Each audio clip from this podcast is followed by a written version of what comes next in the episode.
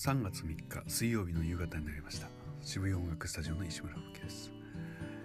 今日は夕方にやっています。いつもは就業後に、えー、10分15分かけてこの1分のファイルを作ってるわけですけども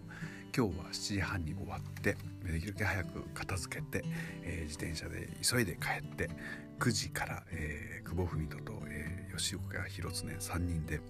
オンライン飲み会っていうしているのであまりバタバタしないようにねあらかじめ撮っておくっていうことをやっています。